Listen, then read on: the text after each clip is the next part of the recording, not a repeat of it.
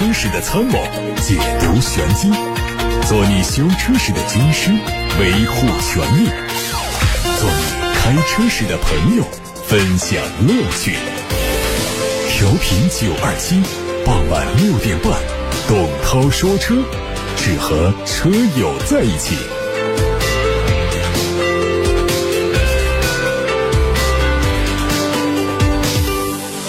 各位晚上好，欢迎听董涛说车。关于选车用车的问题，大家可以发到直播间，热线是八六八六六六六六，打通留言，还有董涛说车微信公众号可以留言。我们首先关注今天的汽车资讯。日前，特斯拉上海有限公司根据《缺陷汽车产品召回管理条例》和《缺陷汽车产品召回管理实施办法》的要求，向国家市场监督管理总局备案了召回计划。即日起，召回生产日期在二零二零年十二月二十七号到二零二二年十一月七号期间生产的部分国产 Model 三，总共是十四万多辆。另外还召回 Model Y，他们的生产日期是二零二一年元月一号到二零二二年十一月十一号期间，总共有二十九万多辆。这次召回范围内的部分车辆，在从驻车状态唤醒的过程中，车辆示廓灯的软件在初始化内部参数的时候，可能会发生错误，导致车辆的后部一侧或两侧的示廓灯无法点亮。在黑暗环境下，偶发性的示廓灯不亮会降低车辆的可见度，极端情况下会增加发生碰撞事故的风险，存在安全隐患。特斯拉上海有限公司将通过汽车远程升级 OTA 技术，为召回范围内的车辆免费升级到2022.40或更高版本的软件。无法通过 OTA 技术实施召回的车辆，将通过特斯拉服务中心联系用户，为车辆免费升级软件，消除隐患。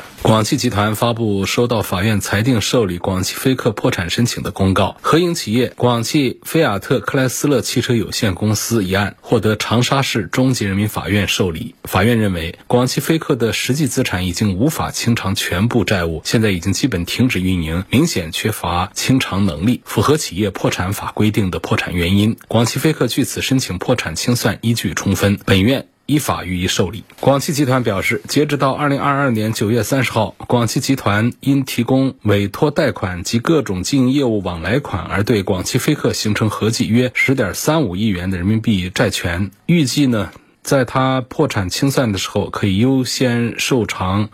不超过两亿元的专项款，这用于是员工的安置费用。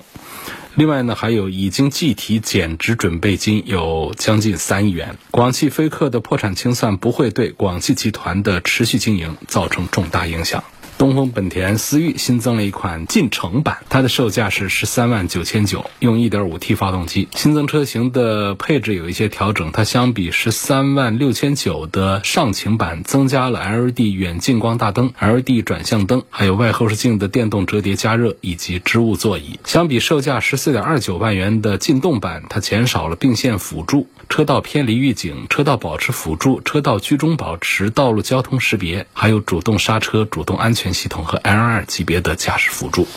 欧拉官方消息，欧拉将恢复部分黑猫、白猫车型的销售，并对售价做了上调。黑猫推出九款车，售价八万四千八到九万九千八；白猫推五款车，售价是八万六千八到十万三千八。两款车都提供三百零五公里、三百六十公里和四百零一公里三种续航里程可选。欧拉黑猫、白猫系列此前的销量成绩是很出色的，后来因为芯片短缺以及其他零部件供应的问题，被迫停产停售。至于重新销售并上调价格的两款车，销量表现会怎样？我们会等等看。广汽本田官方传出消息，本田型格混动版会在十二月八号上市，但是呢，我们在上节目之前得到的更正信息说会推迟到十二月的中旬上市。外观延续燃油版的风格，新增了天车蓝的配色，车尾主要对后包围增加了金属装饰，并且换上了专属的混合动力尾标。内饰的区别在于更换了按键式的电子换挡机构以及哑光银色的装饰面板。海外媒体曝光了奥迪 A6 一创的最新路试照片，明年会在欧洲市场率先开售，未来也会在一汽 PPE 工厂来投产。虽然新车命名叫 A6 一创，但是跟目前在售的奥迪 A6 有很大的区别。溜背的造型看上去更像是原来的奥迪 A7。从车尾的视角看呢，后翼子板上突出的腰线非常明显，尾灯还是临时灯组，量产版应该会保留贯穿风格。动力可能会用双电机的四驱，它的零百加速时间在四秒钟以内，最大的续航里程在在七百公里左右。另外呢，它还配备了和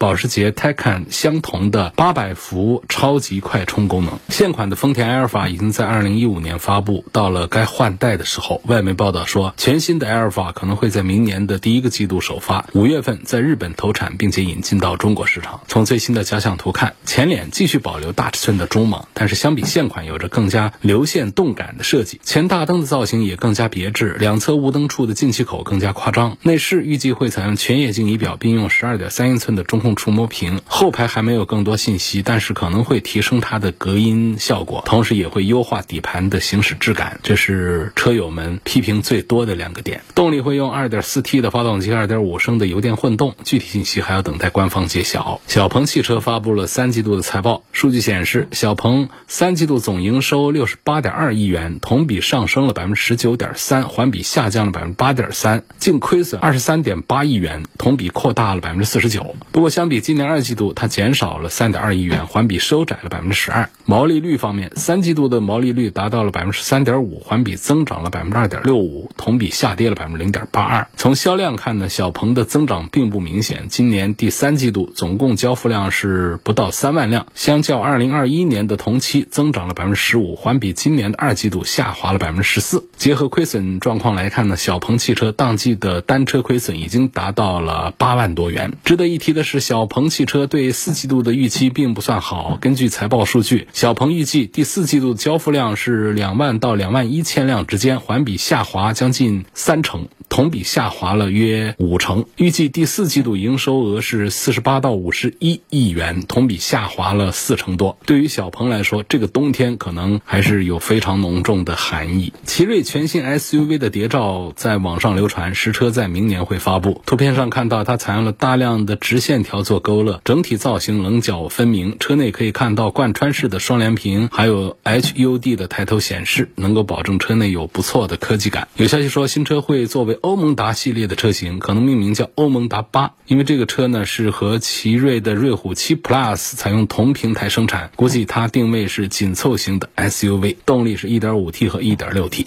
最后是捷达的新能源消息，开始加快电动化布局的捷达再次透露了新能源汽车产品和时间的规划，将在现有 SUV 和三厢燃油车规划的基础上增加混合动力序列，并且会以自主研发电动车平台为载体，推进纯电动 A 级三厢轿车的开发，定位。会围绕在十五万元级别的市场。按照规划呢，未来捷达会推出 VA 五、VS 六、VS 八三款车，动力方面都提供燃油版和混动版两种。一汽大众成都分公司表示，目前各项目都在平稳推进当中，预计新车会在二零二三年到二零二五年之间陆续推出。好，各位刚才听到的是今天的汽车资讯。来看大家的提问，有位网友希望能说一说福特电马这个车，我就知道这个车的人不多啊。福特的野马知道的人更多一些啊，这是一款开起来特别有肌肉感的一个美式跑车。它这个电马呢，是不是就是野马的电动版呢？不是，它虽然说是野马系列的最新的家族成员，但是呢，它是福特的一个全新的高性能的纯电动平台打造的一个产品，而且呢，它是一个 SUV 的一个形式，纯电动的 SUV，卖价呢是二十几万到三十几万。这个车呢，去年就在中国开启预定，但是它的呃，能见度是特别的低，就是宣传也不够，好多人都不知道这个产品。我们现在其实对这个车呢也没有什么接触啊，就非常有限的一些信息给大家分享一下。像这个车呢，它的个儿大小呢就跟一个 CRV 差不多，然后它的续航呢大概就是四百多、五百多、六百多，有这么几个版本。对于一个三十万左右的一个 SUV 来说呢，这样的续航水平呢其实是一个中规中矩的。所以现在在这个推荐购买的星级上呢还是比较。比较低的，就是我们来花三十万在国内买一个咱们的新势力做的这个产品的话呢，估计不管是提速的水平，还是续航的水平，还是配置的。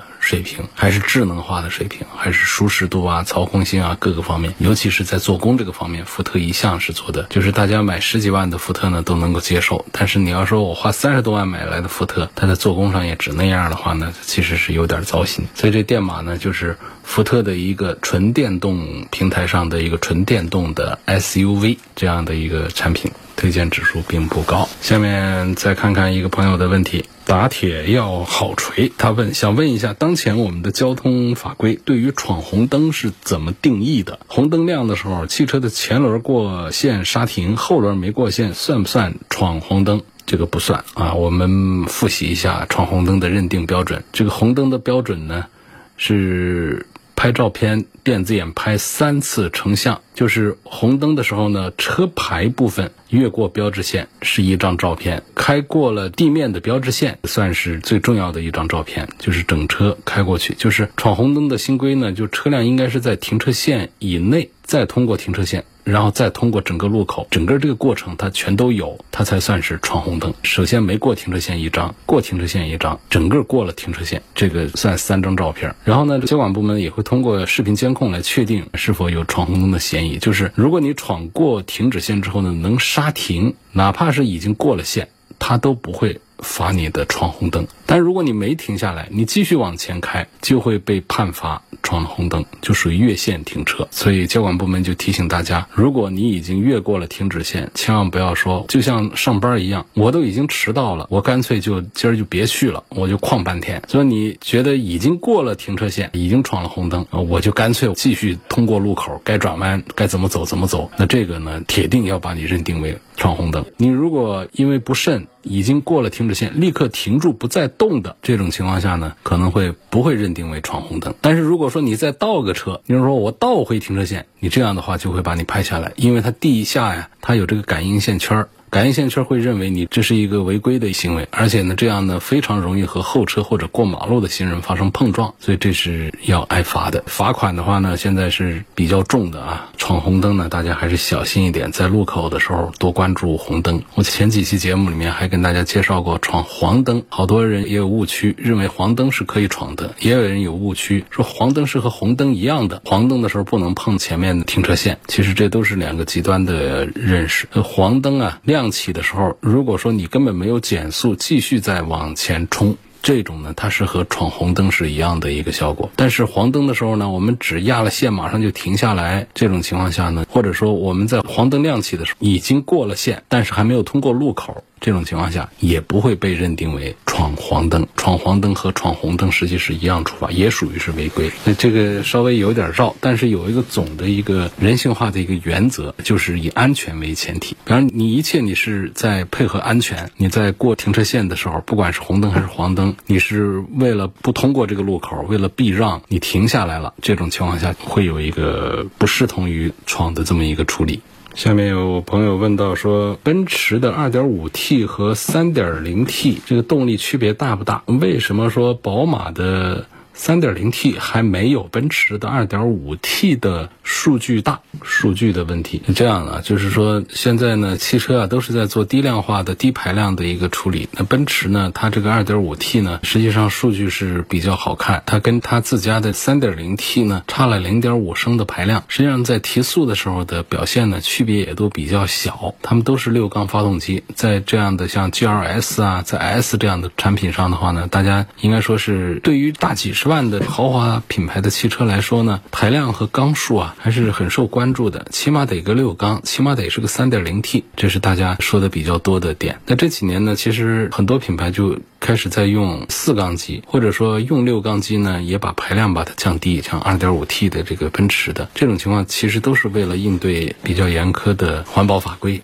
那像宝马家里呢，它做的呢就是要么是二点零 T，要么就上三点零 T。那奔驰家里呢，它有二点零 T 的不同功率，也有二点五 T 的不同功率，也有三点零 T 的不同功率，所以它的排量序列要更多一些。尤其是奔驰在它的高端产品上用了特别多的二点五 T 的六缸发动机，包括 S 啊、GLE 啊、GLS 啊这些车上都会有。这样的话呢，这位朋友的问题就是为什么说宝马的三点零 T 的数据比它还大，三点零 T 的还没有二点五 T 的跑得快。快跑得好，其实是这样的，就是它这个账面数据啊，它跟这个实际操控呢，它是两个概念啊。就是我们可以看到一台本田 CR-V，它的 1.5T 发动机有一百九十多匹，还可以看到日产的奇骏上的 1.5T 的三缸发动机，它有超过两百匹的马力。但是呢，偏偏他们这两个车呢，它都做不到一台只有一百五十多匹马力的一些 2.0T 的发动机的动力的后劲儿，像那个宝马的320啊这样的车就是这样。那为什么会有这么大的一个差异呢？首先因素呢，就是。它这些低功率的这些四缸机呢，它排量要大一些，所以它会在一些后劲上表现的要更加的充沛一些。你像宝马的 3.0T 的六缸机呢，它看起来比奔驰的 2.5T 六缸机少了二十多匹马力，那但是呢，这个宝马的这个 3.0T 呢，它能够轻松的做到比较低转速就达到最大的扭矩，所以它就可以在五秒多钟破百。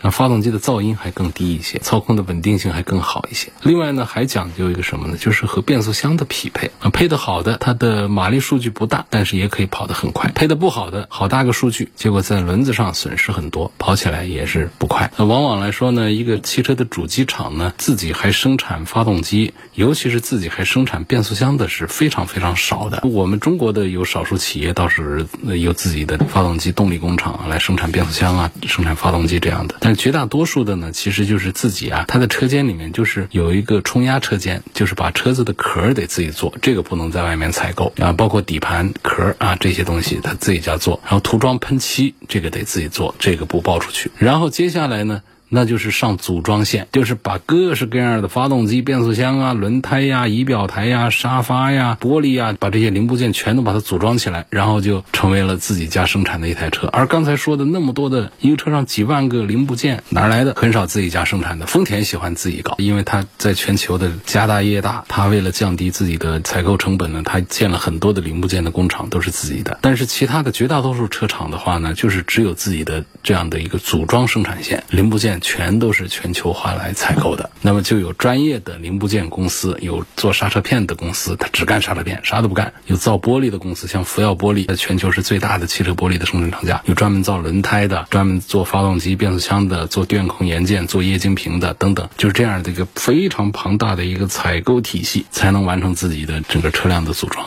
啊，有朋友问了，说这车上不都有品牌的 logo 吗？你像这个宝马的汽车的各种零部件上看着都有宝马标啊，奔驰的零部件上都是奔驰标啊，那可不就是他们家生产吗？这不是，这叫代工生产。你说你找到一个沿海的，我们很多工厂说，你帮我做一款鞋或者做一个包、做一件衣服，你把我的名字给做上去，他都可以帮你实现的。这就是定制代工生产，这个是非常常见的。所以我们讲这个发动机可能是东家的，然后呢，变速箱可能是西家的。那么这两样东西呢，汽车厂家把它采购回来之后呢，还得把它们拼一块儿。那么这就是一个叫匹配啊，或者叫调教，这个功夫呢就非常的见水平。所以呢，很多厂家呢，他有自己很丰富的经验，有很强大的工程师，他采购回来的发动机和变速箱，他他能够组合的非常好，这车上用起来特别顺。他有的团队这方面呢，他不行，结果呢，发动机单看挺不错的，变速箱特别有名的爱信的 ZF 的，回家之后呢，拼一块儿，这发动机变速箱装到车上之后。跑不起来，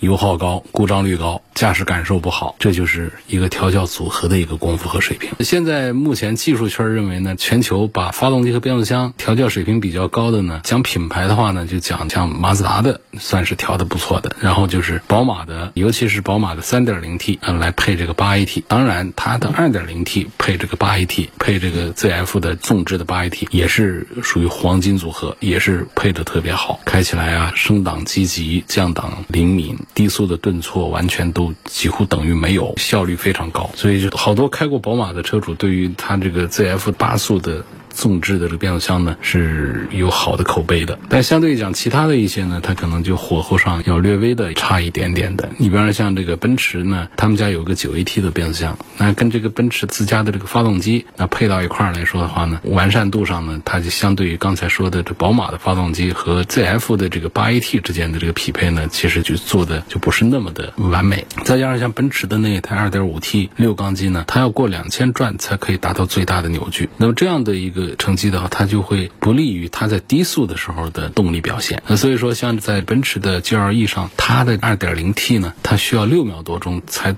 可以实现零百提速。但是在宝马 X5 的六缸版上的话呢，就比它要快得多，五秒多钟的一个提速。这就是一个 3.0T 它这个大排量它的一个优势所在。所以这个谁的这个六缸机更强大啊，一目了然。再还有一点呢，就是有一些发动机上现在喜欢配一台48伏的。轻混的电机其实不是个什么好消息，这个可以专题的来讲四十八伏这个话题。初心是好的，降低油耗、减少排放，但是呢，结局不大好。多数反应呢，没感觉油耗降低了，反而最有感觉的是故障率提高了。有个朋友问我，你对中石化的那个九十八号爱跑汽油了不了解？我看加油站现在基本上都是这种九八，它跟常规九八有什么区别？我反正是没加过，我只听说过偏绿色的这种汽油是中石化自家专利、自家研发的一款，能够在动力效果上有提升，在排放上有优化的一款汽油，当然也不便宜。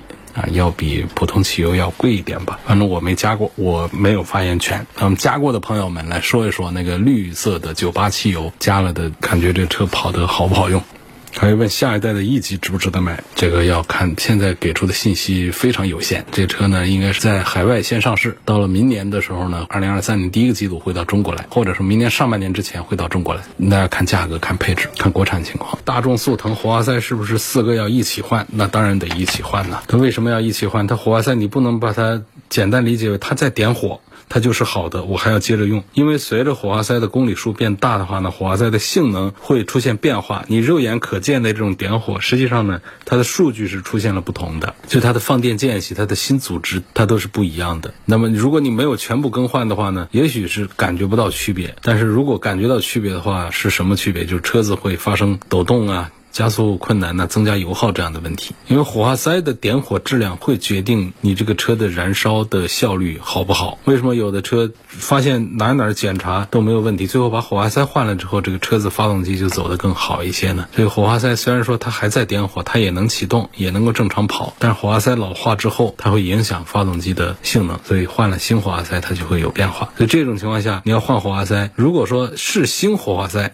你跑的时间不长，这个你要换其中一个那都没问题。尤其是你是一板旧火花塞，这个时候你说我只换其中的某一个，因为它那一个坏了，所以我就给它给换一个新的上去的话，这样的操作是不可取的。呃，问二零二零款的雷克萨斯 RX 四驱典雅版，原车九个喇叭的先锋音响，感觉效果一般，想加装 DSP 功放和低音炮。怎么选？哪里装？那你就找一个大一点的汽车音响的改装店就可以了嘛。我给你推荐两个，一个你可以在百度上搜瑞来改灯，这家瑞来改灯呢，它也改音响，改的也不错。另外呢，在武汉像改音响做的时间比较长的一个品牌叫来福，来福音响。在百度里面搜都有他们的店址。希望聊一聊广本的志在值不值得买？志在这样一个紧凑的 SUV 呢？我觉得它的外观设计是挺漂亮。它漂亮点在哪儿？就是它不像别的车上呢，就好多的亮闪闪的那种镀铬。那当然，镀铬呢不是说镀铬就丑啊，不是说镀铬就不好看，而是说这个志在它因为它取消了全车的各种镀铬之后，反而给人一种特别清新脱俗的这种感觉。大家就可以在网上搜一下这个车的图片，一看到就觉得这个车怎么就。就跟别的车的设计不一样啊，是哪里看着有一些不同啊？就我告诉你，它全车它不用镀铬，所以它的这个线条整个设计呢，你感觉它似乎有一点复古，但是又很时尚。所以我特别欣赏这个车，三百六十度从外面看，整圈的它没有死角，好看，然后开的感觉印象也不错。就底盘呢很有韧劲儿，动力上呢一般化，它没有用很强的发动机。这样的车谁家会用很强大的发动机呢？